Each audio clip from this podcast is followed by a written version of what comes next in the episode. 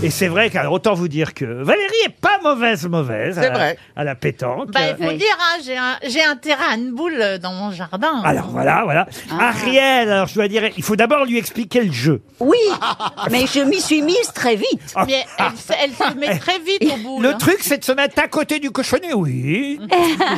Péroni, vous jouez, j'imagine. Oui, mais moi j'ai un truc de feignant aussi.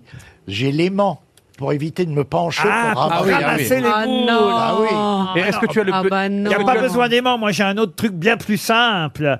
Euh, Vous avez un Puis esclave. le chien, le Vous chien. avez un esclave. non, non, non, non, non. J'attends que les autres euh, ramassent euh, leurs boules. Et généralement, ils se trompent toujours.